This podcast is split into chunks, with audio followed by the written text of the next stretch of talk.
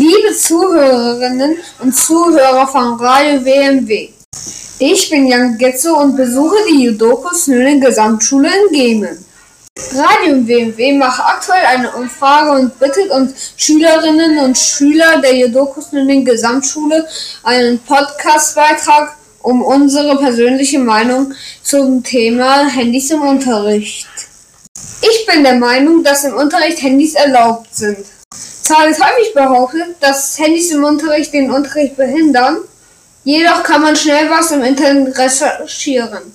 In den Pausen gibt es weniger Streit, weil Schüler sich gegenseitig ihre Lieblingsspiele zeigen und sich nicht streiten. Zum Beispiel benötigen die Fünftklässler nun viel weniger die Arbeit der Streitschlichter, die, da sie sich kaum noch streiten. Man kann schnell Sachen im Internet recherchieren. Wenn man die Sachen in speziellen Fächern nicht weiß, kann man die schnell im Internet recherchieren und so schnell verstehen.